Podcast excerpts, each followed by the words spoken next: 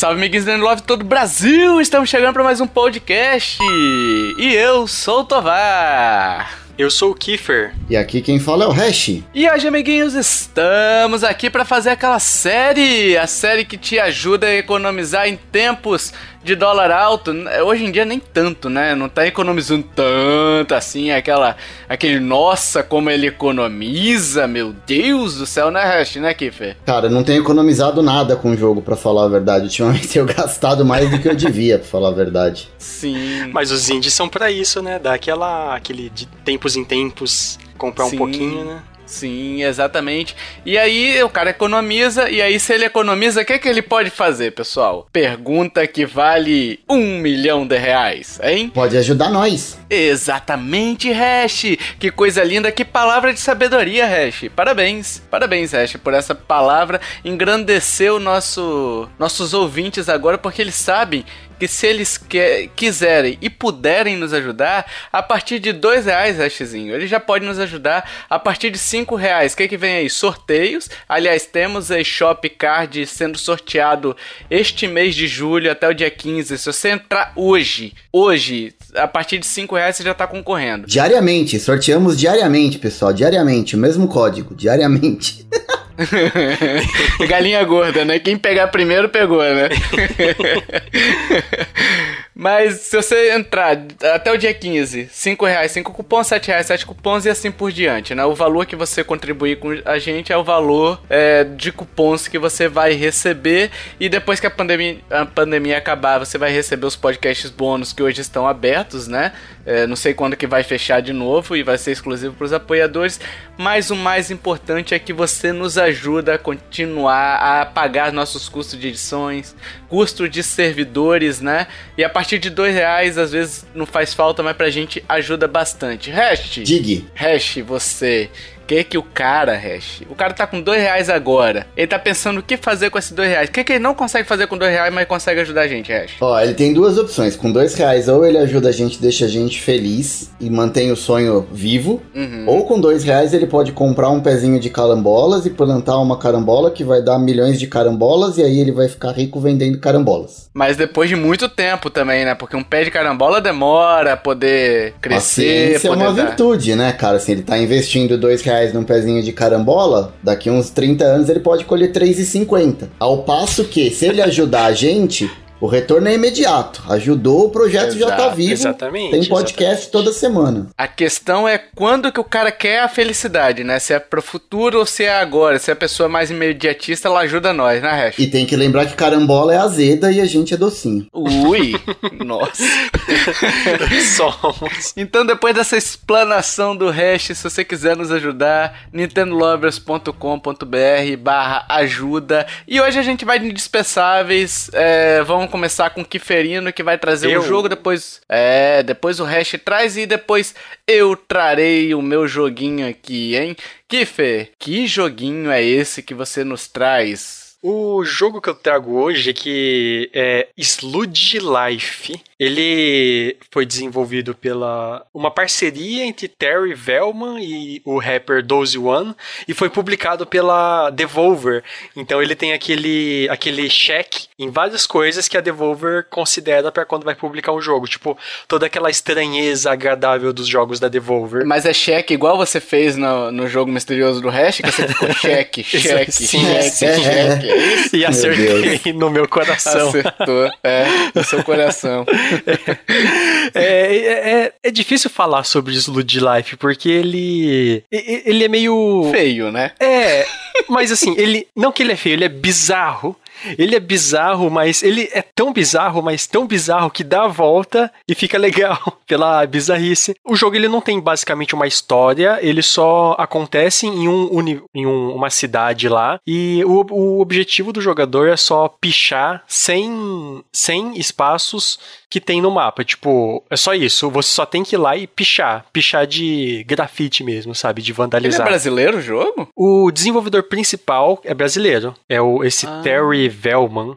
Ele, ele faz umas artes meio psicodélicas e tal, que foi uma coisa que atraiu o, o desenvolvedor principal. Caramba, que legal. Mas o que, que tem a ver esse catoto, esse catoto verde que tem nas fotos do jogo? Ou não tem nada a ver, é só o desenho mesmo do grafite que o cara fez? Ah, não, é um, o, esse verde é um fantasma.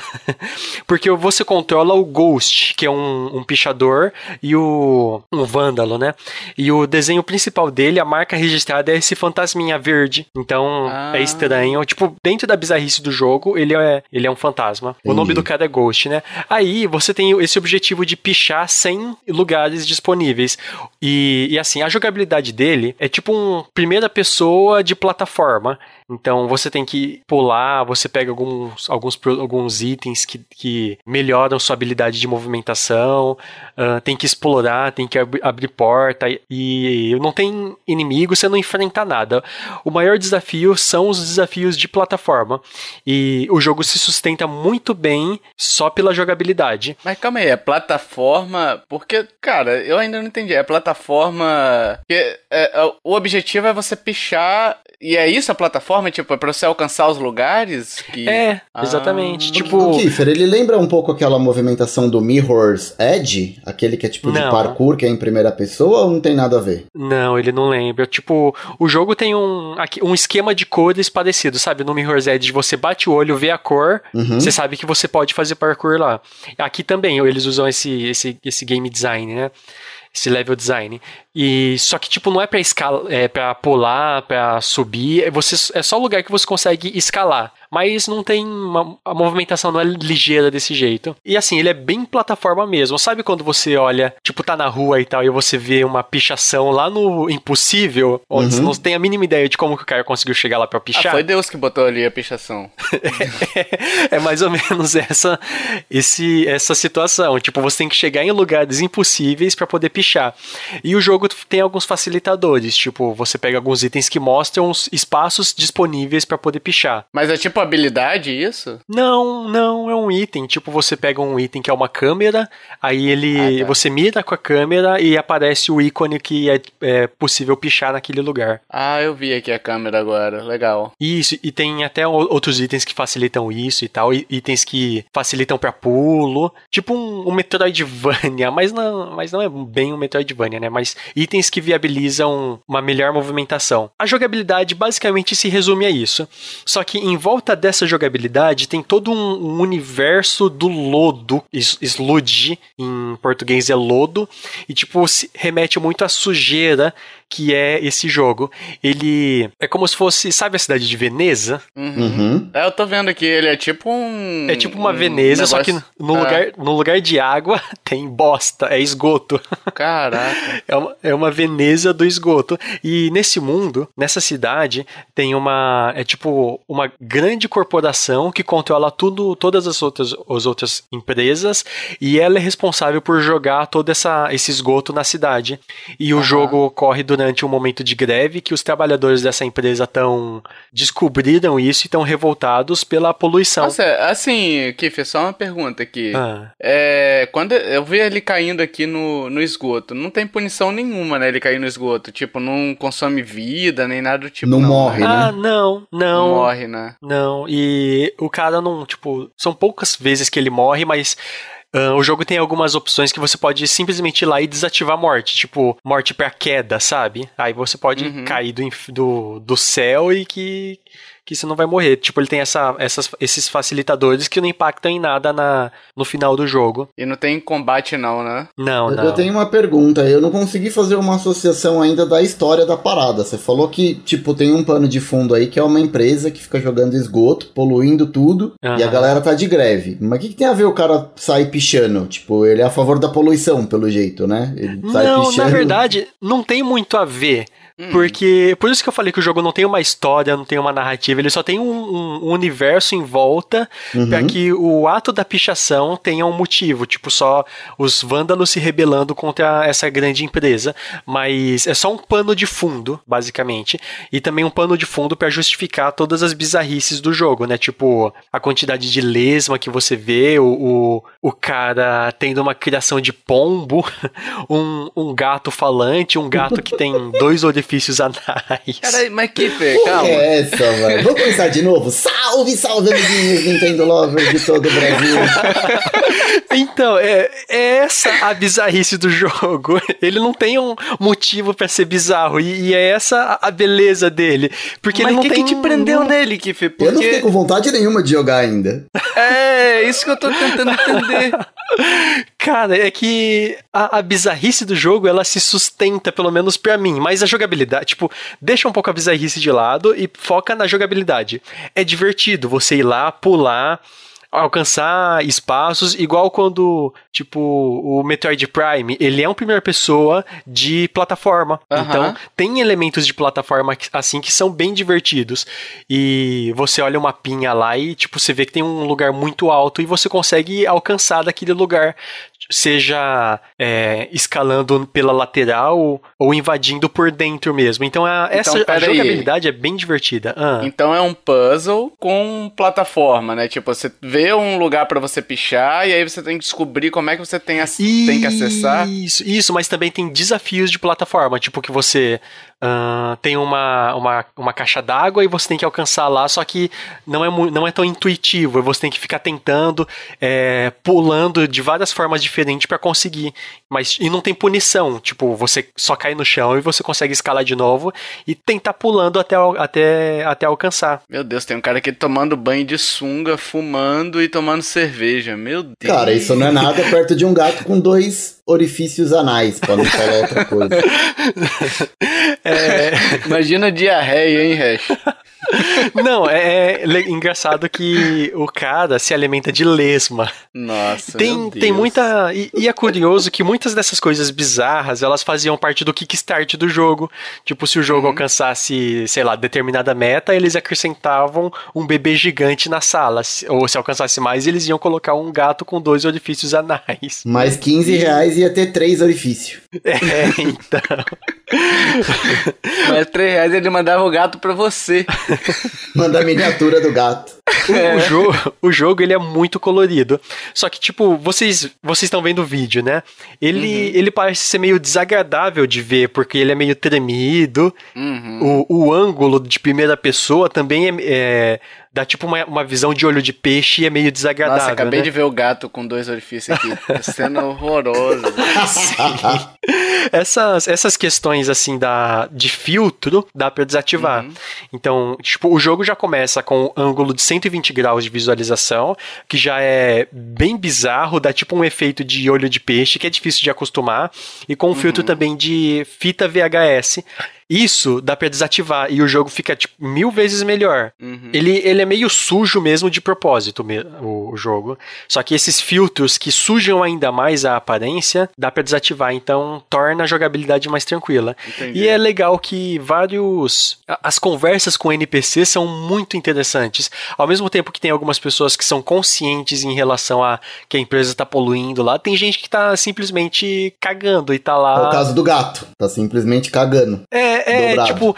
A... É, tá jogando, tá ajudando a sujar o rio aí com é, o esgoto, tá né? se ajudando lá e a pessoa tá mais entretida com um gato que tem dois orifícios. Nossa senhora. Tipo, ele mostra o, o, lado mais bizarro das pessoas e o tanto que elas normalizaram essa, essa bizarrice. Nossa, tipo, um, um, mundo todo caótico e as pessoas não estão nem aí com, com as coisas que acontecem ao seu redor. É, eu entendo a proposta. Tipo, acho que a ideia dos caras é de repente ser realmente alguma coisa disruptiva, assim. É, é então. Totalmente fora da caixa. E, e eu vou te falar aqui, assim, ó, eu, eu, e o Tovar sabe disso, eu costumo jogar de tudo e eu gosto de muita coisa, cara. Mas uhum. não sei, assim, se eu teria coragem de experimentar, assim, não, não é algo que, tipo, me chamou a atenção para experimentar pelo que você tá falando. Eu não tô vendo vídeo, porque é um bagulho que eu gosto de fazer aqui quando a gente tá fazendo o indispensáveis. Eu prefiro, tipo, montar o quebra-cabeça com as peças que vocês vão me dando durante é, o nosso papo aqui, né? Porque quando eu não conheço o jogo, eu é, prefiro montar ele do meu jeito na minha cabeça e depois, se, se me fisgar, eu vou atrás para ver. Mas assim, vendo as imagens estáticas do jogo aqui e pelo que você tá falando, sei lá se eu vou atrás desse, entendeu? O, o, o que, que, o que, que você pode me dizer assim que, que faria eu ir atrás do jogo e gastar dinheiro para jogar essa parada aqui? Já que assim, visualmente não me atraiu e, e a história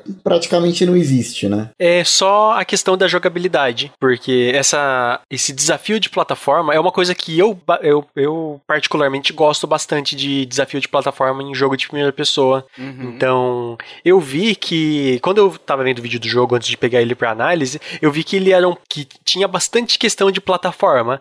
Aí eu, ah, ok, talvez eu me acostume ou não com a questão do design meio diferente, bizarro, mas pelo menos a jogabilidade eu sei que vou me divertir um pouquinho. E me acostumei com as bizarrices, até gostei delas, mas o jogo se sustenta como jogo principalmente por causa da jogabilidade. É tipo um Tetris, Kiffer, assim, que tipo não tem nada em volta, é simplesmente pelo prazer de você montar as pecinhas. É simplesmente pelo prazer de você jogar. A jogabilidade dele é gostosa, é isso? É, é, mas também a crítica social que eu, que eu gosto, gosto bastante. É, mas eu acho que até o que o Kiffer tá falando também, que deve ter prendido ele, o Hash, é a questão da recompensa. Porque, tipo, é, então... você vê um lugar lá em cima e você conseguir chegar, às vezes tem um efeito de recompensa e a gente vendo vídeo ou analisando uhum. imagem, a gente não vai ter, né? Sim. Essa questão da recompensa, ela é bem visual e bem sonora também. Uhum. Porque, tipo, você consegue fazer um combo de pichações com vários outros pichadores. Tipo, já tá pichado lá, só que é mais difícil de você alcançar. E quando você consegue alcançar esse ponto, a, a recompensa é tipo um, um, um, remix e tal, vários efeitos visuais e sonoros bem interessantes. E, e também a questão da a questão sonora do jogo é realmente muito boa. A toda a trilha sonora foi desenvolvida por um rapper chamado Dozy One, que ele já fez música para outros outros indies da Devolver. E aí, enquanto quando eu tava escrevendo a análise do jogo, eu parei e comecei a ouvir as músicas dele. E realmente uhum. são bem boas, até se encaixam bastante com, a, com o jogo, com a temática, e são boas o suficiente para serem ouvidas fora do jogo. Legal. Qual que é o preço dele, Kiffer? Ele tem no Brasil, uhum. tá 76,45. É, bicho. Aí eu vou, vou meio com um hash aí nessa. Tipo, eu não vi muita coisa que. Eu teria que, de repente, jogar uma demo para ver se, se me fisgaria o jogo. Porque eu vendo o gameplay aqui, as imagens, sei lá. Porque assim, me parece tudo muito. Você não tem um norte, sabe? Você, você vai andando por aí, ah, agora eu quero ir pra lá, agora eu quero ir pra lá, agora eu quero ir pra lá. Meio que vida louca, sabe? É, basicamente isso. É, é tipo um Gold Simulator, né? Assim, tipo, não, não tem tipo, é... muito propósito. É tipo um parque de diversões, assim. Fica dando rolê sim, sim, sim. e. Uhum. Eu, não, eu não sei, assim, ouvindo um pouco do que o Kiefer falou, me veio na cabeça aqueles desafios que tem na série de Assassin's Creed, que Sim. você tem os mirantes lá, que você tem que subir e, e para abrir umas partes do mapa, sabe? Onde ele dá aquele salto de sim, fé sim. e tal, as torres. As torres do Far Cry, por exemplo, né? E assim, cada torre você tem uma dificuldade para subir, um, uma estratégia diferente. O que eu imaginei é, é mais um semelhante jogo... às torres do Far Cry. Isso, o que eu imaginei é mais ou menos é. um jogo de você subir em torres e, tipo, liberar, tipo, componentes que a gente já tem em jogos de mundo aberto Far Cry ou Assassin's Creed, só com um jogo focado, tipo, para isso, para esse tipo de desafio. Não sei se é mais ou menos isso, mas foi o mapa que eu montei na minha cabeça. É, mais ou menos isso, só que o jogo, o jogo não tem um, tipo, não tem um mapinha para você se, se, você tem que ir lá apertar start, se encontrar no mapa é meio difícil. Essa em relação ao mapa é mais o jogo deixa a desejar mesmo. Mas, mas é basicamente isso: desafios de plataforma que você consegue subir no topo e ganha uma recompensa visual e sonora e só. E aí tá em português? Sim, sim. Ah, aleluia. Sim, um ótimo. É bem brasileiro, né? português. né? Se não tivesse, pelo amor de Deus, né? Uhum. Vamos cobrar, mas quando tiver em casa também tem que ter em português, né? Sim. é, bicho, eu não sei. Eu talvez eu teste um dia se tiver a demo, não sei se tem a demo pra ver qual é, mas assim, comprar, pagar esse valor cheio aí eu esperaria uma promoção para poder ver se é, eu pegaria, né? Mas ele me conquistou por essa bizarrice. E, tipo, eu sempre gosto de pegar jogo estranho para experimentar e me surpreendi com esse. Gostei bastante dele. É, isso ele tem um monte, né? De bizarrice ele tem. É, então. Assim, agora olhando, ou tentando olhar pelo, pelo é. prisma do Kiefer, né? Assim, eu, eu sou totalmente contra julgar, né? Qualquer jogo sem efetivamente colocar mão. Então, assim, não tô dizendo aqui que o jogo é, é, é bom ou é ruim. Tô dizendo que, assim, Sim. eu não tenho interesse, pelo que o Kiefer comentou, de experimentar e muito menos pagar esse valor. Mas eu entendo também, olhando pelo prisma do Kiefer, que alguma coisa esse jogo tem que eu, de repente, não tô vendo. Sim. Primeiro, para custar o que ele tá custando, porque o preço dele é, é, um preço de jogo que, cara, tem muito jogo indie bom nesse valor. Então, alguma Sim. coisa tem nesse jogo que eu não tô vendo. Talvez, se eu assistir um vídeo depois, ou como o Tovar falou, né, um dia pegar uma demo para jogar, talvez eu me surpreenda, como já me surpreendi outras vezes de olhar o jogo e falar, cara, porque eu não quero nem pôr a mão e quando eu joguei era legal. Quer ver um exemplo disso, Hash, que tem mais ou menos essa mesma ideia de bizarrice, que é um jogo até muito bem conceituado. Hoje a gente até falou no cast da E3 que ele vai lançar, WarioWare. Ah, verdade. Que é um monte de jogo de, de minigame nonsense que numa primeira olhada você fala bem assim, ó, não quero nem relar a mão nisso, ainda mais pagar preço cheio. Eu né? adoro. Então, e tem uma, uma base de fãs e ele é bem divertido, né? Uhum. Então talvez seja nesse Vale da Estranheza que a gente não, jogando, a gente não tem o acesso Sim. ao gameplay, né? Não Dá para saber. E talvez nesse, nesse Vale da Estranheza ele tenha perdido a gente, mas se a gente botar a mão no controle, de repente a gente muda de opinião, né? Que é o que acontece com o WarioWare. Né? É, o, o WarioWare foi exatamente assim. Eu já tinha visto na época do Nintendo Wii. Tipo, passei longe todas as vezes que eu vi. Aí um dia um casal de amigo, amigo meu foi, foi jantar em casa e ele trouxe a pasta uhum. de jogos dele lá do Wii e ele tinha esse WarioWare. Ele falou, cara, vamos jogar. Uhum. Aí, cara, eu comecei a jogar e eu vi o quanto era divertido você jogar, principalmente em galera. Então, Sim. tipo, mudou meu conceito assim, tipo, na hora. Mas assim, perfeito exemplo, Tovar. É mais ou menos a sensação que eu tenho é, vendo esse jogo. Foi mais ou menos a primeira vez que eu vi o WarioWare, assim, tipo, só olhando. Então, de repente, com a mão no controle ali, muda. Sim, sim. Eu gostei bastante dele. Olá, eu sou Alex. Hash, hashzito, hash kid, hash criança. Qual jogo você traz para nós, Hash? Que jogo você traz hoje? Muito bem, um jogo talvez até agora que eu tava mais esperando no ano. Não, mentira. Não, verdade. Eu ia falar que era o Miles Morales, mas Miles Morales foi o ano passado. Esse ano que eu tava mais esperando, assim, de tudo que eu vi de lançamento, era o, o remake do Alex Kidd em Miracle World, que se chama Alex Kidd de Miracle World DX, que é uma releitura do clássico do Master System da década de 80, mais precisamente acho que 91 ele saiu. Sim. E é um remake, é, é, um remake assim feito do zero, com muita coisa nova, tem fases novas, tem as batalhas com os chefes são diferentes, enfim. Ele não é simplesmente uma cópia do jogo original como a gente teve com o Wonder Boy é, em Monster Land. Ele realmente tem é, bastante um coisa um, né? nova. Né? É, não, ele não é um para um. Ele muda inclusive algumas coisas de jogabilidade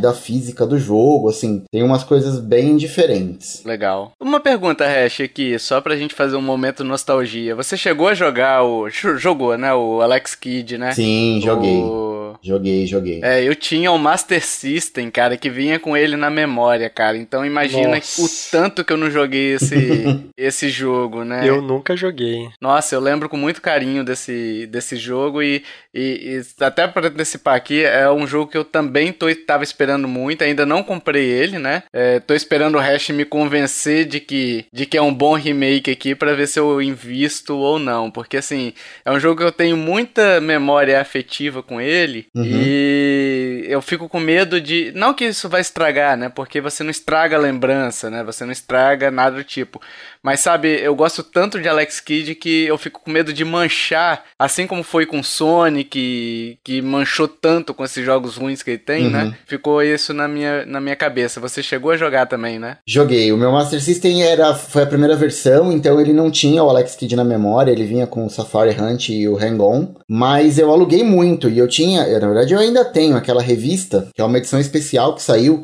eu acho que era da videogame, que ela dobrava, você ia desdobrando ela, ela virava um mapa gigantesco. Eu lembro. Com todas disso. as fases, os castelos. Eu, eu, ainda tenho essa revista. E foi com ela que eu terminei ainda ali na década de 90 o Alex Kidd Miracle World pro meu Master System. Mas sim, joguei muito. Eu alugava direto esse jogo. Legal, legal. Então vamos lá. A história do jogo é basicamente assim: o Alex, ele é um menino que é criado por um. Ele não é um nômade, mas ele, ele é criado por um ancião ali da vila e ele é treinado numa arte marcial que chama Shellcore. Ele fica no Monte Eterno ali treinando a sua arte marcial, capaz de quebrar pedras com as próprias mãos. E um belo dia ele vai descer do Monte Eterno, acabou o treinamento dele, ele vai para casa para comer alguma coisa e ele percebe que é, os habitantes ali do, do entorno do Monte Eterno e de, de todo lugar onde a região ali onde o Alex habita, eles começaram a virar pedra. Uhum. E aí, nesse meio do caminho, o Alex descobre que tá tendo uma invasão de um grande comandante chamado Junkin, que tá tentando dominar Radaxian, que é ali a, a cidade de Alex Kidd, né? Da onde se passa o jogo. E no meio do caminho, o Alex acaba descobrindo quando ele encontra esse cara que criou ele, esse, esse velho ancião,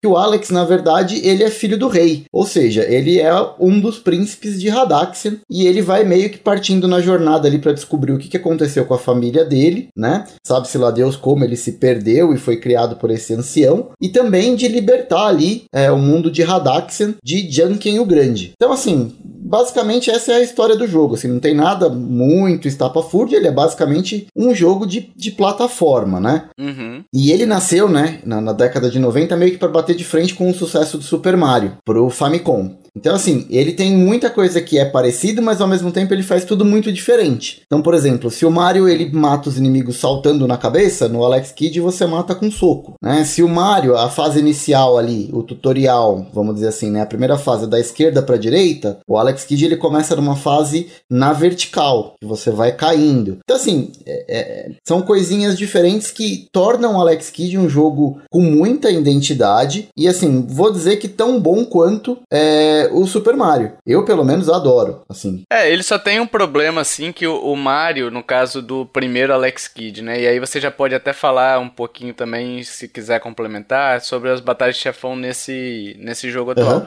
O problema do, do Alex Kidd sempre foi a questão da... A gente sabe hoje que não era aleatório, né? Mas, assim, você...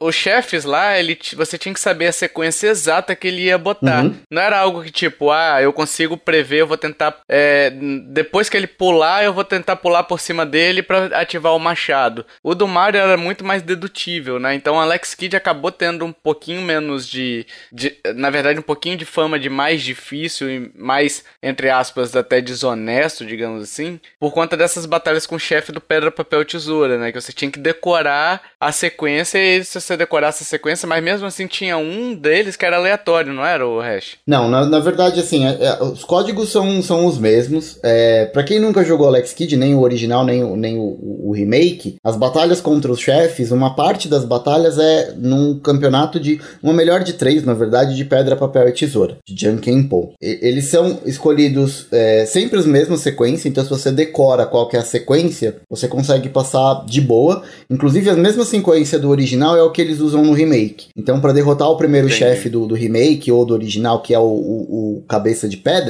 você tem que colocar pedra e depois tesoura. E aí você vence. É, só que no Alex Kidd também tem um item que tinha no original e também no remake, que é uma pedra da telepatia. Que você consegue ler a mente do teu oponente. E a partir do momento que você pega essa pedra, Sim. você consegue ver o que, que o oponente vai colocar para você meio que contra-atacar. E isso continua. Mas o, o que muda é, das batalhas com o chefe, né? Falando especificamente das batalhas contra o chefe, é que na segunda vez que você enfrenta cada chefe, além de você vencer ele no, na melhor de três do Junkin Po, você precisa lutar mesmo com ele e derrubar ele no soco. E agora tá muito diferente. Essas batalhas contra o chefe, sem dúvida, é assim, o ponto alto do remake, porque mudou muito. No, no original, você só precisava ficar paradinho no canto, esperando a cabeça dele passar por você e você socar. Agora não, cada um dos chefes tem uma habilidade diferente e são bem difíceis, assim, essas batalhas contra o chefe. E, e, ah, e, aí, já meio que puxando o gancho, né? O, o jogo ele tá mais difícil do que é, o original. Como o Tovar falou, né? O Alex Kidd, e, na minha opinião, e acho que na do Tovar também, pelo que ele falou, eu acho mais difícil o Alex Kidd do que o Mario. Eu não sei o que, que, que você acha, Tovar. Sim, bem mais, bem mais. Até porque, por exemplo, você tinha. O Mario sempre foi muito cadenciado, né? E o Alex Kidd tinha fases que ele flertava até com o que viria a ser um Sonic, por exemplo. Não, não necessariamente que isso tenha, tenha gerado Sonic, mas, por exemplo, você pegava aquela motinha uhum. que você tinha que sair correndo e, e mudava a fase, entendeu? Por, pela ali. Você já tinha uma velocidade que dificultava você superar um obstáculo ou não, então você morria muito. Ah, o helicóptero, então assim, você tinha que se acostumar com variações de jogabilidade que o Mario, o primeiro Mario, não tinha tanto. Você tinha mais a questão do power-up, né? Uhum. Mas você não tinha acessório que mudava sua velocidade, sua forma de flutuar, de pular, não tinha nada disso. Depois, a franquia Mario acabou ganhando esse tipo de coisa com aquela botinha que você entrava, Uhum. né? Enfim, mas no primeiro não. Então, assim, eu achava que ele era muito mais difícil. Pra você ter uma ideia, Hash, uma das partes que eu mais me lembro do Alex Kidd foi uma das partes que eu mais morri. Morri muito, bicho. Morri de ficar frustrado, sabe? De, e tipo assim, eu sabia como é que passava, mas eu simplesmente não conseguia. Era aquela que, é, bem no comecinho do jogo, Hash, que o sapo fica de cima pra baixo, é, um sapão, sabe? Aham. Não sei se você... E eu morri ali, cara. Eu morri ali porque eu achava extremamente difícil, cara. É. Eu achava extremamente difícil. E Mario eu passava de primeiro, entendeu? Assim, porque é, o Mario é muito sobre. E, e, assim, ele tem a questão das, das vidas limitadas, né? O Alex Kidd, né? E aí você voltava. é, eram muito poucas vidas, né? Eu não sei se vocês tinham imple- implementado o conceito de continue. Então você morria muito e aí voltava tudo. Então eu eu achava realmente é, mais difícil que o Mario. O Mario eu achava mais de boa. Eu acho a, a dificuldade do Mario mais equilibrada. Eu acho a, a do Alex Kidd tende um pouquinho mais pro ser difícil, entendeu? É, é difícil e a física do Alex Kidd ela é meio desengonçada. Você demora um tempo pra É. aprender tanto no original e isso também, assim, não é exatamente a mesma física no remake que a gente tinha no original, mas ela é tão bagunçada quanto. Parece que passaram um sabão embaixo do pé do Alex. E até pra, pra ilustrar o que você falou, Hash, a questão do ataque que você falou que ele soca os inimigos em vez de pular igual o Mario, né? Quando ele pula igual o Mario, ele toma hit, né? Então, o, o Mario, o ataque dele é um pulo. Então, o que acontece? Você tem todo o tempo entre o pulo, Uhum. ele atinge o ápice e aí ele cai na cabeça do inimigo. Então, tem, tem esse é, tempo inteirinho De reação. é, pra você é, gerenciar seu pulo. Uhum. Pular direitinho na cabeça. O Alex Kidd envolve um soco. O soco é um milésimo de segundo, sabe? Ele acontece e para. Legal, legal essa comparação. Então você precisa de uma precisão, entendeu? E, e a hitbox dele é, é meio esquisita também, né? É, é. Não sei se no, no novo corrigiu, mas no Não. primeiro era realmente. Não corrigiu, Não Tá, corrigiu. tá esquisito Eita. do mesmo jeito. E assim, é, ele é difícil de controlar. É, parece que, como eu falei, né? Parece que passou sabão embaixo do pé, ele escorrega bastante. então, às vezes, você quer andar, tipo, só um pouquinho, ele dá uma disparada, porque ele não sai, tipo, da inércia e vai ganhando velocidade igual o Mario. Ele, tipo, já sai de 0 a 100, tipo, na hora. Então, isso é um Entendi. pouco complicado, é um pouco difícil de gerenciar. É, mas assim, vamos falar do que, que mudou, né? Da versão original pro, pro remake. Primeiro que a gente tem três fases novas, que a gente não tem, fases completamente inéditas. Então é bem legal você ter conteúdo adicional. As batalhas contra os chefes mudaram também, como eu falei, é, e estão Uhum. mais desafiadoras. O legal disso é que você consegue jogar com os gráficos tanto na versão refeita, vamos dizer assim, né? Como uma versão mais nova do jogo. E Uhum. também você consegue mudar pro, pro estilo é, com os mesmos gráficos do Master System. É óbvio que tudo que você tem de novo na, na versão, ele replica de alguma forma naquele gráfico de 8 bits quando você muda o estilo pro Master System. A, meu, minha única reclamação nesse ponto é que quando você aperta para mudar o gráfico, no meio do jogo você pode mudar, né? Você aperta e ele transiciona do, do, do moderno pro antigo, vamos dizer assim. Isso não acontece na hora. Tem uma animaçãozinha aí que leva um, dois segundos e ele muda. Só que assim, a ação do jogo não para. Ah. Então é muito provável que você vai morrer se você quiser fazer isso no meio do jogo, entendeu? Nossa, que bizarro. É, no, no caso do Wonder Boy, é instantâneo. Tipo, você aperta, ele já pisca a tela e já, já foi. No Alex Kidd, não. Ele faz uma animaçãozinha, um efeito de som e a animação do jogo. E a, ação do jogo, na verdade, não para. Faltou dar um pause nos- nas animações e tudo mais, né? Esperar transicionar aí e, e voltar a ação depois, né? É. Entendi. Então, esse é um ponto negativo. O que mais que mudou, né? É, ele continua. Na verdade, eu acho ele mais difícil do que o original, mas em contrapartida, você tem um modo que é de vida infinita. Então, assim, a hora que você morre, você Hum. volta exatamente no mesmo lugar que você parou. Hum, Mas legal, ainda assim legal. não facilita muito as coisas, porque tem lugar que você vai morrer, morrer, morrer, morrer, morrer, não vai sair do lugar. É, é- é bem difícil. E você usando também vida infinita, você não ganha um dos troféus eh, do jogo. Você não consegue pegar um troféu específico lá, mas você consegue jogar bem de boa. Outro ponto, Sim. você comentou do continue, né, Tovar? Que não, não, na verdade não tinha no jogo original. Você tinha que fazer usando um Uhum. código. No jogo origi- no, no, no- no remake agora você tem continue infinito também. Só que tem um problema.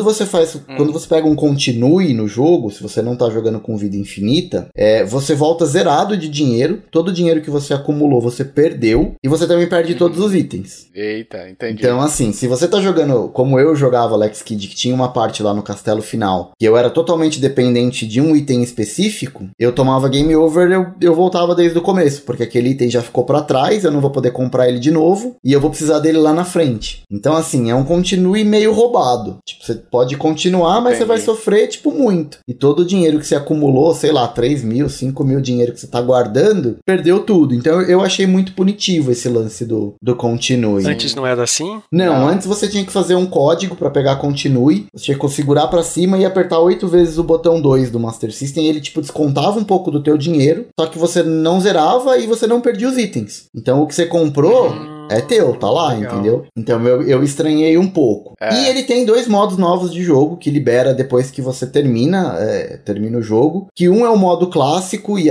aí sim é exatamente o, o jogo clássico do Master System, com a mesma mecânica, Uhum. sem as coisas adicionais que colocaram no jogo. Exatamente a versão clássica, que não é um emulador, tá? Ele foi refeito pela desenvolvedora. Reprogramado pela Entendi. desenvolvedora pra estar lá. Ah, legal. E, e ele tem uma boss rush, um modo de boss rush que é só pra, pra lutar contra os, os, os chefes. Mas é, é isso, assim. Eu, eu adorei. Eu comprei ele no dia 22, terminei já no dia 23, assim, tipo na virada, né? Da meia-noite do dia 22 pro dia 23 eu já terminei. Sofri um pouco, tive Legal. vontade de tacar o controle fora algumas vezes. Ah, Mas, puta, adorei. Adorei e vou jogar de novo, com certeza. Agora uma pergunta, Hash. O, o Douglinhas, o Joãozinho e o Pedrinho, eles estão ouvindo agora esse podcast juntos, juntos agora, e eles estão perguntando, mas Hash é louco? Hash, por que que você trouxe Alex Kidd para os jogos indispensáveis, Hash? Ah, eu trouxe. Ele é ele é indie? indie, ele é indie. A desenvolvedora dele chama Merge, Merge Studio. Uhum. Ele foi desenvolvido por essa, por essa galera, inclusive tem brasileiro no meio do projeto. Acho que um dos idealizadores do projeto é brasileiro. O nome dele aparece lá nos créditos finais e quando você bate o olho, você fala, cara, esse aqui é brasileiro. Tipo, eu não lembro direito qual é o nome, desculpa, mas. Enzo. Não, não é. Enzo. Enzo. Não, Enzo, Enzo é um nome italiano. Cara, é, é um nome muito brasileiro. Eu não vou lembrar agora, mas tem- brasileiro envolvido no projeto. Matheus da Silva. Se descreçam, se descreçam. ah, é verdade. E, e- e só a, a SEGA é a publicadora. Então tem parceria sim com a SEGA, mas ele foi desenvolvido por uma empresa indie, sob licença da SEGA, e a publicadora é a SEGA. O nome dele é Walt Disney. Walt Disney. Walt Disney. Camargo, Camargo e Camarguinho. Cara, Walt Disney é o melhor nome que tem. E, e aí só fica um, um recadinho também, né? Já que você falou aí do Joãozinho, do Douglinhas que tá ouvindo esse Indispensáveis, pra pensar bem antes de comprar. É, porque assim, ele é um jogo. Eu acho que assim, o, o público dele é mais a galera tipo que jogou o antigo, sabe? Assim, Uhum. Ou, ou que pelo menos jogou muitos jogos 8 bits. Porque a dificuldade dele pode frustrar. Ele é bem difícil. E ele não é difícil, tipo, no estilo Dark Souls, é, Cuphead, nada disso. Ele é simplesmente difícil, como eram todos os jogos de plataforma naquela época. Então, assim, pode se frustrar um pouco, pode não conseguir evoluir muito. Mas é questão de treino e prática. Assim, acostumou com a física, vai embora. Então, assim, eu não acho que ele é uma grande porta aberta pra quem quer é, conhecer o que, que é o Alex Kidd. Mas eu acho que ele, pra quem jogou e pra galera mais velha, assim, tipo, eu acho que é um, é um prato cheio. Vai, vai adorar, cara. Nossa, ô, ô Hash, você falou do hitbox, Uhum. meio confuso. Eu tô vendo uma gameplay e realmente o hitbox parece ser bem problemático. Ele nem rela direito no espinho e morre. É, ele não rela no espinho e morre. Tem inimigo que você não acerta o soco. E, tipo, o inimigo morre, por exemplo. Quem, quem jogou o antigo e o Tovar vai lembrar do polvo, Tovar, que fica em cima do vaso. É, Nossa, que tem até uma sim. passagem secreta ali. Aham. Então, você tem que. Pra você matar o polvo, você tem que destruir as bolinhas do tentáculo dele, né? E aí é outra coisa que mudou, né? No original eu usava um power-up que é um pozinho, que ele ficava, tipo, invencível. Agora na água não dá pra usar mais power-up. Então tem que matar ele na raça. Hum. Só que assim, se você chega muito perto, às vezes você nem encosta no polvo e o polvo te mata. E o Alex Kidd, pra quem jogou sabe, é um hit kill. Encostou, Sim. morreu. Não, não tem Morreu. choro nem vela, tipo, morreu. E às vezes você também, É. se fica meio de longe, você vê que você não encostou o soco no, no- no inimigo e ele acaba matando. Então, é Alex Kidd sendo Alex Kidd, pessoal, na sua essência. E eu acho assim, eu, eu sempre sou a favor de remakes, mas eu acho que também tem que ter atualizações de certas coisas, né? Porque assim, esse jogo era difícil, porque se você pegar o, o jogo inteiro, se você passar sem morrer é, nenhuma vez, ele vai ter, sei lá, 10, 15 minutos, entendeu? São jogos curtos, porque era o que cabia na época de cartucho, né? Eu acho muito complicado a pessoa replicar certas, certas dificuldades é, simplesmente para efeito nostalgia, sabe? Mas não me parece que foi o caso. Não sei se, se você sentiu isso, Hash. A replicação de dificuldades simplesmente pela nostalgia, você acha que teve não, ou não? não, eu acho que não, porque assim, eu não acho ele um jogo injusto, eu acho que assim, ele demora um pouco, como eu falei, né? Sim. Acho que assim, grande parte do sucesso, pra, pra, pra gente ter sucesso como jogador no Lex Kid, tanto no, no antigo quanto no novo, é dominar a física e se acostumar com esses negócios meio esquisitos. Então assim, dominou isso, cara, consegue, tipo, tocar de boa. E eu acho que isso eles mantiveram, além de algumas coisas novas que eles implementaram. Mas eu acho que não é, tipo, sacana, difícil pra ser sacana só, entendeu? É, é isso aí que eu acho que não pode ter, entendeu? Tipo, você fazer. é, replicar um comportamento ou algo do tipo que você sabe que hoje não funciona mais e trazer isso simplesmente, ah, porque na época era assim. Eu acho muito complicado isso porque, assim, é um jogo, principalmente, é um jogo de, da década de, de 80, 90 ali, né? Finalzinho da década de 80, eu acho, ou 90 já. Acho que é 89 por ali, original. né? É, então. 89 não, desculpa, 91. 91. Então é um jogo que já tem aí seus 30 anos, né? Então são 30 anos de evolução do- dos videogames.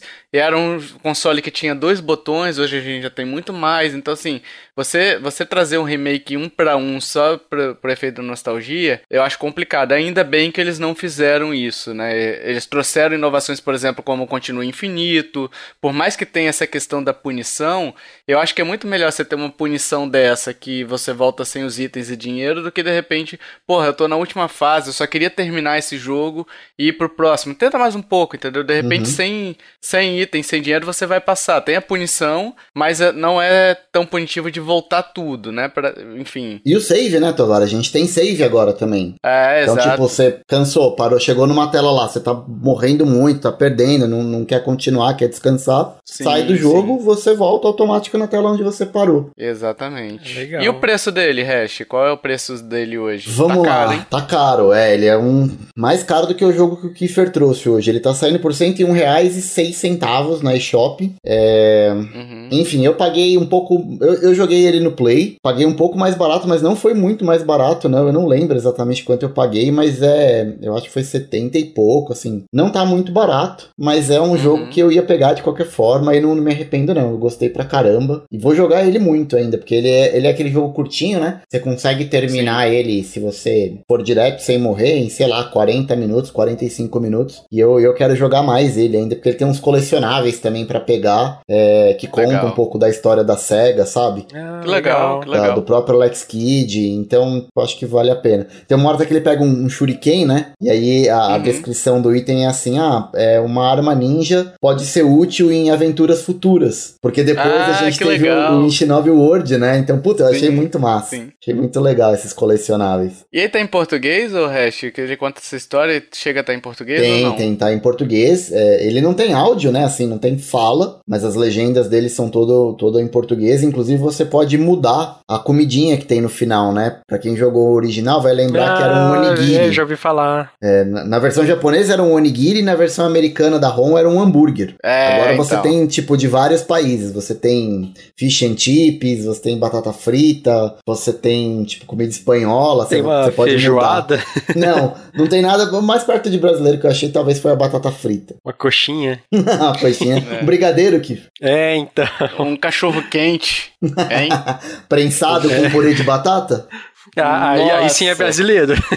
Não, não. Aí é paulista. Ah, Ô, Hash, deixa eu só fazer uma observação aqui. Você falou que você jogou no PS5, né? Sim. Você chegou a ver é, algo do tipo se tá rodando bem no Switch ou algo do tipo? Só pra deixar o ouvinte avisado, né? Que a gente jogou no. Você jogou, no caso, no PS5, né? Então, se você não viu, não tem problema. Só pra avisar pra ele, pra verificar se de repente tem algum problema de performance ou algo do tipo, né? Não, eu não vi, Tovar, pra ser bem sincero, eu não vi, mas eu acho muito difícil. Porque, assim, ele é um jogo extremamente leve. É um jogo que, meu, logo logo deve sair pra celular, assim, sabe? Tipo, é bem tranquilo de rodar, não vejo nenhum problema do Switch rodar. Ele praticamente não tem loading. Assim, você clica lá, Ah, então. comprou, colocou pra baixar, cara, não demorou 10 segundos pra baixar o jogo aqui em casa, porque ele é pequenininho mesmo. Então, assim, cara, não, não, não vejo problema e a não ser que ele tenha sido muito mal portado ou otimizado pro Nintendo Switch, mas cara, eu acho muito eu acho difícil. Pra quem já viu o Switch rodar The Witcher 3 e Mortal Kombat 11 com as suas limitações, óbvio, né? Pô, rodar Alex Kidd é brincadeira de criança.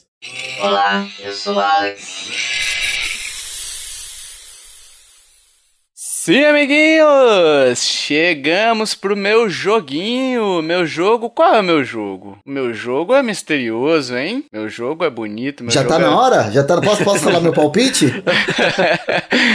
meu jogo aqui, olha só que coincidência, cara. A gente não programou isso, mas por coincidência, meu jogo é o Retro Machina, tá? Ele é um jogo BR, cara, um jogo brasileiro. E a gente acabou não programando, mas tem participação de brasileiro nos três jogos, é né? verdade. Os três. Então, que legal que os brasileiros estão estão conseguindo se embrenhar por, o- por essa indústria, né, afora aí, seja participando, nesse caso um estúdio brasileiro mesmo. E, e, e, assim, eu, eu fiquei muito reticente de trazer esse jogo. Eu já vou deixar claro assim, ele é muito, eu gostei, tô gostando muito dele, eu ainda não terminei ele, tá? Mas eu tô gostando muito dele. Só que tem alguns problemas que eu vou tentar trazer depois para poder ilustrar, tá? Então vamos lá, ele é um da Orbit Studio, ele é um, um estúdio brasileiro, acho que fica em São Paulo, eu acho algo do tipo. A publisher dele é a Super.com, então são duas empresas que eu não tinha ouvido falar, né? E agora tô conhecendo também. Ele tem para várias plataformas, então Switch é uma delas. Eu estou jogando atualmente no PS4 e pelo que eu sondei, a gente tem muito poucos reviews desse jogo no no Switch, tá? Então exclusivos do Switch. Então eu não consegui avaliar se tem problemas de performance, mas eu acho que não, porque ele é um jogo bem levezinho assim e, e aparentemente é, pelo que eu pelo que eu sondei no- em poucos reviews que eu vi, nenhum deles falavam sobre performance ou algo do tipo, não, tá? Então, assim, fica, fica só a, a chamada que eu estou jogando no PS4, mas é um jogo que trouxe. eh, Eu estou jogando no PS4 porque eu ganhei no PS4, tá? Um amigo meu de presente de aniversário, há dois meses atrás, ele tá querendo me dar presente, só que eu- ele fala, ah, vou te dar tal coisa. Aí eu falo, ah, bicho, não tem interesse não. Aí ele falou, e esse joguinho aqui? Eu falei, pô, tá aí. Eu acho que eu, que eu gostei. Aí ele já foi lá e comprou, entendeu? então Nossa, é assim. eu sou eu sou o único fiel a Nintendo nesse podcast, né? Ah, não, Cara, é. Ué, vocês jogou tudo no Cara, eu PlayStation? jogo Nintendo muito antes de você nascer. Kiffer. É. Até porque, Kiffer, Não é argumento. se eu fosse pra economizar nesse caso, eu pegaria no PC que tá vintão. Sim. E não 80, É. tá? Eu iria pro PC que tá vintão. Então, assim, no Switch ele tá mesmo preço do PS4, então eu teria pegado até no Switch mesmo, pela portabilidade, né? Mas, enfim, a história dele é o seguinte: a cidade é, se chama Endeavor. Eu vou falar em, em português mesmo. Endeavor, paulistês, né? Endeavor. Oxi, que gratuito? Nossa. De nada, Hash. Se quiser, eu posso cobrar. É Caraca. 300 reais um jogo. Mandar um cachorro quente com purê pra você aí. Olha, malcriação. Ah, ela é uma cidade futurista ali, né? A humanidade já deixou de existir nessa cidade. É, existe apenas máquinas trabalhando, tipo numa central de montagem, enfim. E uma dessas máquinas, é, aparentemente, é detectado um corrompimento dela, né? E, e, é você, essa maquininha é você, esse robozinho. E aí você sai fugindo, e aí depois você vai explorando a cidade. Depois que você consegue fugir dessa, dessa fábrica, você vai explorando a cidade, vai conhecendo a história e tal. E é muito legal porque a todo momento o jogo traz fotos, traz folders, sabe, de outdoors que você vai vendo assim que são retratos do que era antes. Então você via é, a humanidade, tipo, por exemplo, imagina se é, tem um, um, uma teoria, digamos assim, não é uma teoria, né, mas um pensamento que diz que se, os, se a humanidade acabasse hoje e os ETs viessem pro, pro planeta Terra, eles achariam que a Coca-Cola é uma espécie de Deus nosso, porque tá em todo lugar. Não tá errado, hein? Sim. é. Entendeu? Então seria mais ou menos isso. Você vai conhecendo ali e tal, é, os cartazes do que que imperava na época que a humanidade estava ali. É tudo muito à mão, sabe com aquele. Até o nome, né? O visual retrô, hash, aquelas, aquelas placas, quadros para você botar em casa, sabe? Que são meio retrô, com pessoas desenhadas à mão, uhum. sabe? Tipo um Cuphead, aqueles desenhos meio à mão, assim, sabe? Meio com a, com a tinta meio fosca. Então é tudo muito assim. E aí você, é, você tem algumas mecânicas. Ele é, um, ele é um jogo de puzzle, tá? Puzzle com a, alguns elementos de combate. E o puzzle você resolve muitas vezes controlando inimigos. Tem essa opção, né? Você ativa o botão é, L do controle, aí ele emite um sinal de radiofrequência. Aparece os inimigos que você pode selecionar, né? Você é, aparece um inimigo já padrão e você consegue alternar os inimigos para possuir um específico e resolver o puzzle, né? Uhum. Então, quando você possui um novo inimigo, aparece um quadro também contando a história dele, o que, que era aquilo ali, por que, que ele foi projetado, sabe? E tudo bem curtinho mesmo, são umas quatro, cinco linhazinhas, sabe? Não é nada, ah, não, esse daqui foi criado e não é um monólogo, sabe? É bem curtinho, é bem interessante, eu achei bem legal essa, essa mecânica e conta um pouquinho a história pregressa, né, do, de como tava ali, como é que o mundo chegou naquela forma, né? Imperado máquina, não existindo mais humanidade e tal. Então é bem legal, cara. Tá, é bem tá legal. me lembrando, sabe o que, Tovar? Pra quem jogou aí, hum. vai lembrar da história, esse, esse lance das máquinas tomando conta, enfim, de mundo pós-apocalíptico aí, o Horizon Zero Dawn. É, é que no caso do Horizon ainda tem a humanidade, é, né? tem um pouco diferente. Sim, sim. Tem a humanidade, mas sim, sim, as máquinas arrumaram um jeito de continuar, né, digamos assim. E, e no Horizon tem muito disso, tipo, da galera ver um, uma estrutura antiga e achar uhum. que era uhum. alguma coisa de algum deus, de alguma coisa que não, não sabe da história de, de como era o passado, né? E era o Walt Disney dando carinho na cabeça do Mickey. Nós adoramos é, os ratos. Quase isso.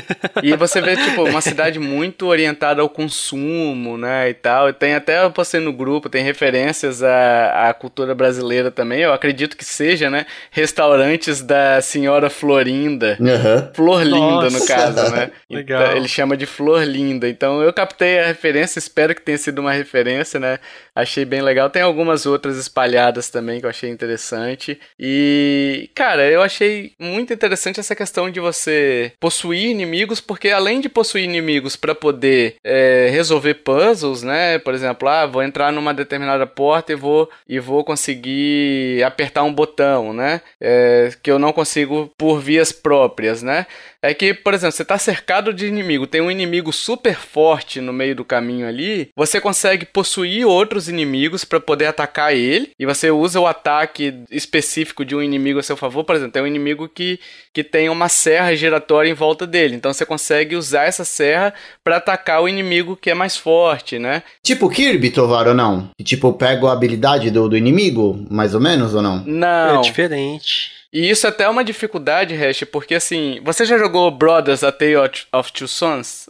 Cara, tá no meu coração esse aí. Então, é, quando você possui inimigo, é, a mecânica vira aquela, entendeu? Você controla seu personagem com o analógico esquerdo hum. e o inimigo que você tá possuindo, você controla com o direito. Tá, entendi. Hum, sim. É, essa era uma dúvida minha. Isso. Quando eu vi aqui no vídeo. E você ataca usando o botão R, é, o R, né? O botão R comum. Você tem essa opção e você ataca de acordo com o inimigo que você tá, né? E você tem que tomar cuidado que muitos desses ataques podem te atingir e você, você continua podendo atacar com o seu personagem também. Então você tem um ataque normal que é tipo uma chavada que ele dá, né? Chavada de, de fenda, né? Que sei lá, que ele dá assim na, nos inimigos, dá um dano. E você pode atacar com a habilidade especial daquele inimigo que você tá possuindo também, né? Então eu achei muito interessante essa mecânica, eu gosto, eu gostei bastante. Tem um problema aí que é justamente na questão da seleção do inimigo. Então, por exemplo, você tá com quatro, cinco inimigos é, juntos ali, né? Tem um, dois, três e quatro. Você quer o três. Ele vai selecionar um, aí você tem que ficar trocando pro dois e pro três. Só que assim, não tem uma ordem lógica. Às vezes você tá apertando, ele vai pro um, depois ele vai pro quatro, depois ele vai pro dois. Então, na hora do desespero, você acaba apertando mais um pouco e isso acaba te frustrando, entendeu? E outra coisa que acaba te dando nó é justamente essa essa questão de você controlar os dois juntos, né? Porque o Brothers, o Hash, ele é muito mais cadenciado, né? Você, você não tem uma. Tem luta frenética ali, né? Exato, exato. Agora, quando você coloca uma luta frenética que você tem que atacar com dois lugares, em dois botões diferentes, olhar ali, cara, é divertido, é divertido. Legal. Eu, eu gostei, sabe? Eu achei bem interessante.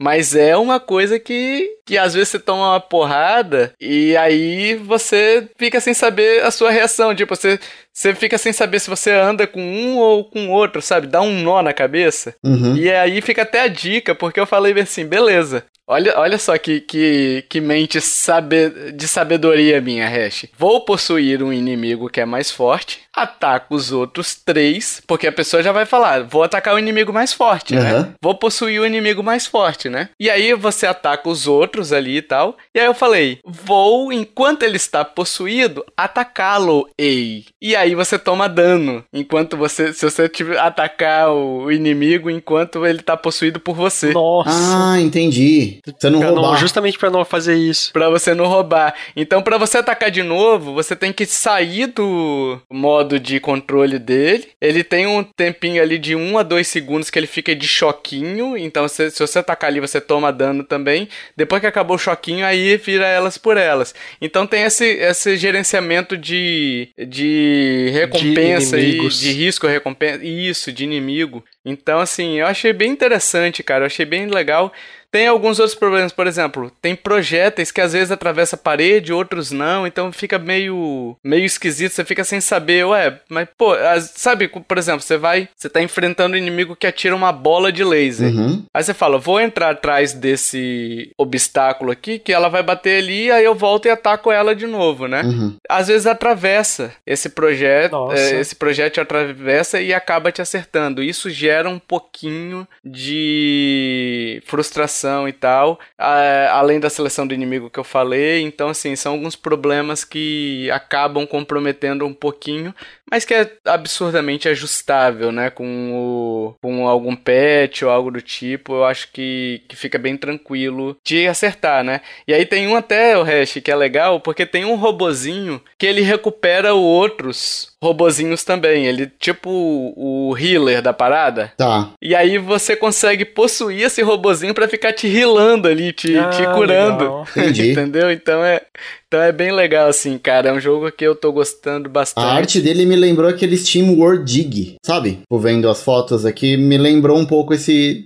Sei lá, a, a direção É, de arte. Lembra também aquela animação de robô, não lembro o nome, a animação da Pixar de robô. O Auri? Não, não, não é o Huawei. Não, aquele lá que tem o, o soldador como o inimigo final. Cara, não me lembro. Não me lembro O mesmo. desenho dos robôs parece. Não me lembro mesmo. Mas assim, ele é um jogo que eu acho que o pessoal que jogou Hobby, é, que é um jogo até bem bonito, assim, lembra um pouquinho Zelda também, vai lembrar um pouquinho ali a, a questão da movimentação, das mecânicas, dos puzzles, né? Ah, o nome é robô mesmo, do de- desse desenho da Pixar. Robô, é né? robô. Só isso, robô. Então ele, você tem esses puzzles e assim, uma coisa que eu achei bem confusa é a questão do mapa. Ele aparece, você não aparece uma posição, o hash Kiefer, no mapa certinho. Vamos supor, você tá no Diablo, você entrou numa sala, você sabe sabe que você tá naquela sala específica. Ele é um mapa de setor. Então você sabe que você está naquele setor. Uhum. Entendeu? Mas você não sabe em que ponto daquele setor você tá. Então você tem que meio que olhar ali, aí você olha assim: ah, não, aqui você vai ter um elevador que vai para tal lugar. Então você vai procurar o elevador.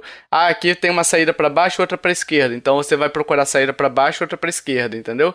Você não tem um mapa do setor especificamente. Então você tem que ficar Não aparece de olho. o, o seu ícone, né? Na- Ele aparece seu ícone, mas ele aparece em cima do setor. Ele aparece tipo uma maquete, não é bem uma maquete, mas imagine que fosse uma maquete. E, e de vários setores, assim, e você em cima dela, entendeu? Então você sabe mais ou menos é, como é que. onde você tá e pra onde você tem que ir, pra onde você quer ir, né? Então você tem que se orientar pela. não pela localização precisa, mas pela localização. Tipo um ponto de referência, né? ponto de referência, O exato. design dele lembra, tipo, coisas da década de 50. Sim, Também. sim, sim, sim. É por isso, o nome dele é Retro por conta disso, né? Porque tudo remete ali, até essa questão do que você falou do- dos anos 50 se reflete muito nos outdoors que você encontra, né? Nas, Uhum. no- nos folders e tal, que você vai vendo de. Quando você possui um inimigo, aparece dizendo o que, que é o inimigo, e é, e é tudo naquele mesmo esquema de propaganda antiga, sabe? Parece um desenho da década de 50 mesmo. Cara, é lindo, é lindo. É uma obra. Na, na boa, assim, eu acho que é uma obra de arte, assim, o jogo, sabe? Sim, ele é Esteticamente é lindo, é impecável. Tanto, enfim, na questão de, do próprio jogo mesmo, quanto nas, nos colecionáveis que você vai capturando, né? Uma coisa que eu acho ruim são as músicas deles que são meio enjoativas, é, mas enfim, não dá pra ser perfeito em tudo. Elas também não não te atrapalham, sabe? Você pode diminuir se você quiser, mas não é aquela música que, que você fala, ah, não, beleza, tô com uma música legal ou alguma música que te dê alguma orientação do que está por vir, tá? Uhum. É uma música bem repetitivazinha assim. Mas é legal, cara. Eu achei eu, eu achei ele aqui a R$ 74,90 na eShop BR, né? É, eu tentei contato com o pessoal do daqui, só que não consegui as chaves, é, não, não tive De, resposta. de quando é, Tovar? Quando, é o, quando foi lançado? Você sabe? É antigo ou não? Foi lançado agora. Não, foi lançado agora. Quer ver? Foi dia 12 de maio. Ah, é, É, recente. recentezinho, tá? Recente. É, e esse jogo ficou fora do meu radar, cara. Eu descobri recentemente, então é, é um jogo que, que eu realmente gostei. Ele é 4.2 giguinha também, tá? Então separe aí se você for comprar é, esses giguinhas aí pra você ter. Giguinha. Giguinhas. Gibimba. Giguinhas. Gibimba. Mas é isso, cara. Eu acho que é um jogo legal, só só tenha em mente que tem esses probleminhas aí que podem impactar. E essa dificuldade de você ter que gerenciar dois inimigos não é obrigatório, você pode ir pro mano a mano ali, só que se você conseguir dominar essa técnica de combate em, dois, nossa, fica muito mais divertido e mais fácil, né? De você de você passar, né? Porque vem inimigo às vezes de todo lado, sabe? Fiquei com vontade de jogar esse. Esse eu fiquei com vontade. Olha aí, ó. Eu sempre trago jogos que deixam as pessoas com vontade. né? Mais ou menos. Quando eu lembro que é puzzle, eu perco um pouquinho da vontade. Mas assim, você falando tão empolgado, talvez eu, eu dê uma chance. Ele parece bom mesmo. Cara, mas o Eu, eu acho que os puzzles deles são bem simples, assim, sabe? É, é questão bem, bem básica. Não é aqueles puzzles de ah, você tem que fazer tal coisa na sala A, tal coisa na sala B. É muito tipo assim, ah, eu tenho que ligar essa alavanca. Aí você olha o cenário e você vê que tem uma portinha que você pode usar tal coisa, entendeu? Uhum. Então é- ele é muito sobre. Muito simples até os puzzles, sabe? Não são muito difíceis, não. Eu acho que, que o legal dele acaba sendo os combates que não são tão frequentes também. Então, volta e meia você tá andando e não tem combate, aí você tem que. É um puzzle. Eles são bem setorizados, assim, sabe? Aqui é puzzle, aqui é combate. Então, eu acho que, que tem um balanceamento legal aí. Não chega a ser aqueles puzzles muito complicados, não. Eu acho que vale a pena você, você de repente dar uma olhada. Eu não sei se ele tem demo, cara. Se tivesse, seria bom, né, cara? Tão bom, tão. Faz falta, né? Demos, né? Todo jogo deveria ter, né? Ah, eu não sei, eu, eu sou contra. Aliás, é um bom tema pra um cast, hein, meu? A favor ou contra demo? Demo bom pra mim é só o Diablo. Olha aí. boa. Bom, bom argumento. Boa, boa. Mas é isso, então fica aí a dica, jogo brasileiro pra vocês e tá em português, né? Tá em português, que ajuda bastante a você ver os apreciar a arte do jogo, né? E as imagens estão com texto em português, né? Isso isso não é só uma legenda que eles botaram, as imagens estão com texto, então é muito legal, cara. Darei uma chance, Tovar. Boa. É, ele parece bom, ainda mais o visão isométrica que, que me agrada. Diablo, Diablo like, ele é um jogo tipo Diablo. Abraço, Joe. Nossa, totalmente diferente a jogabilidade, mas a visão. Exato. Olá, eu sou Alex.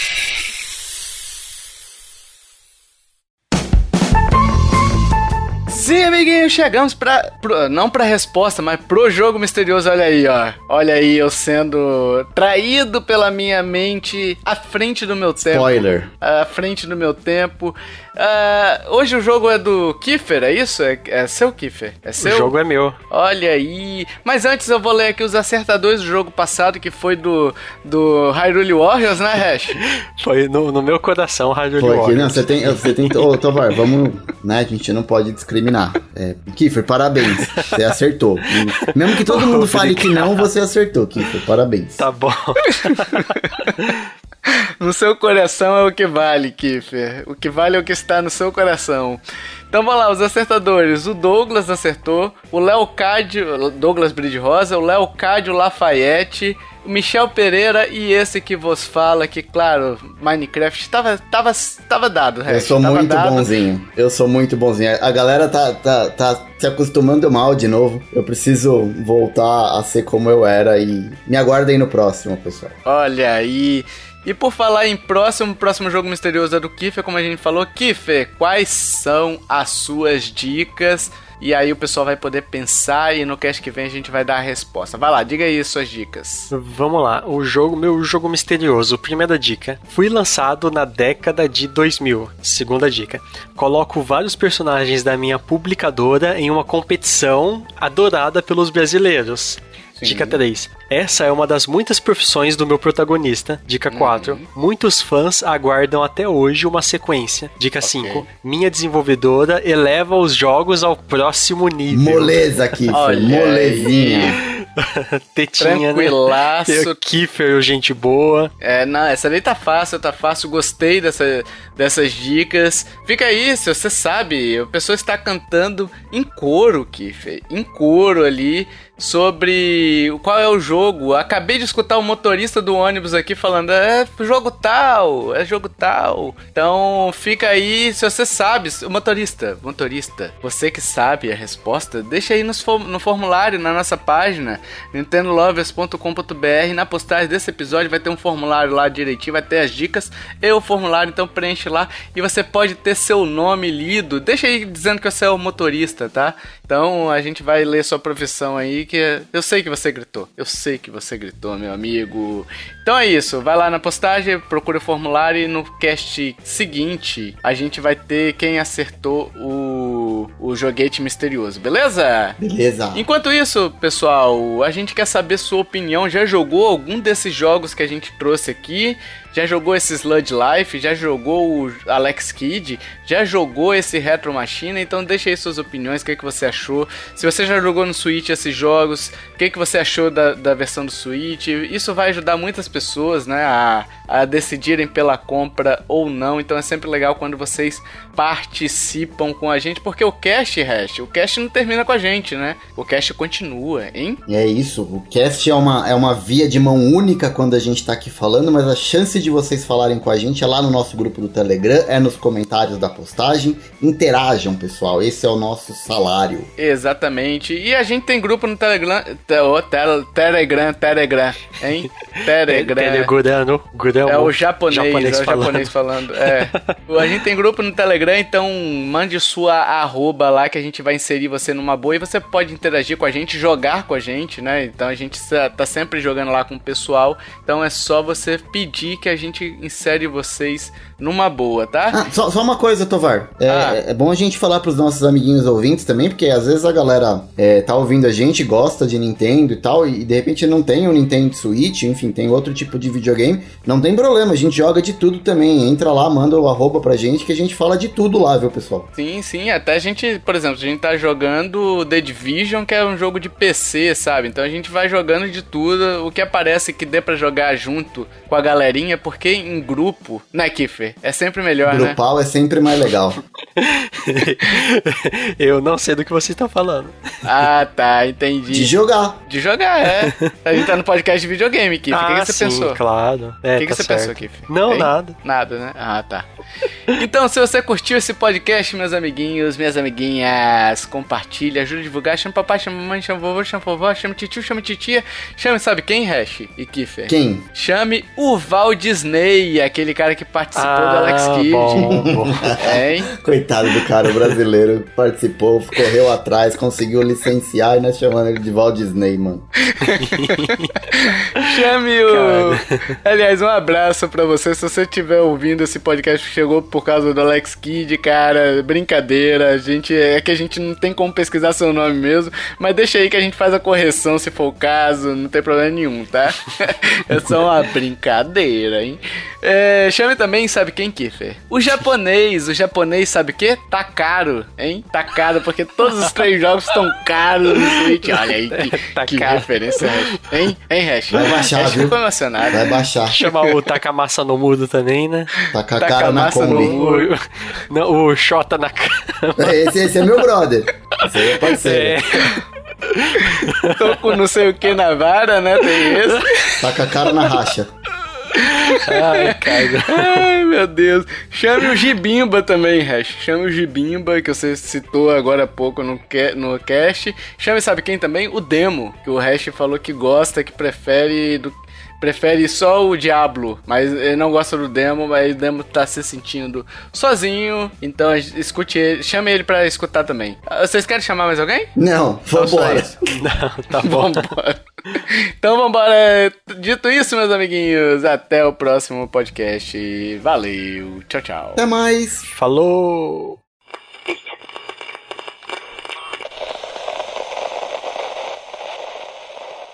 Este podcast foi editado por mim, Jason Minhong. Edita eu, gmail.com.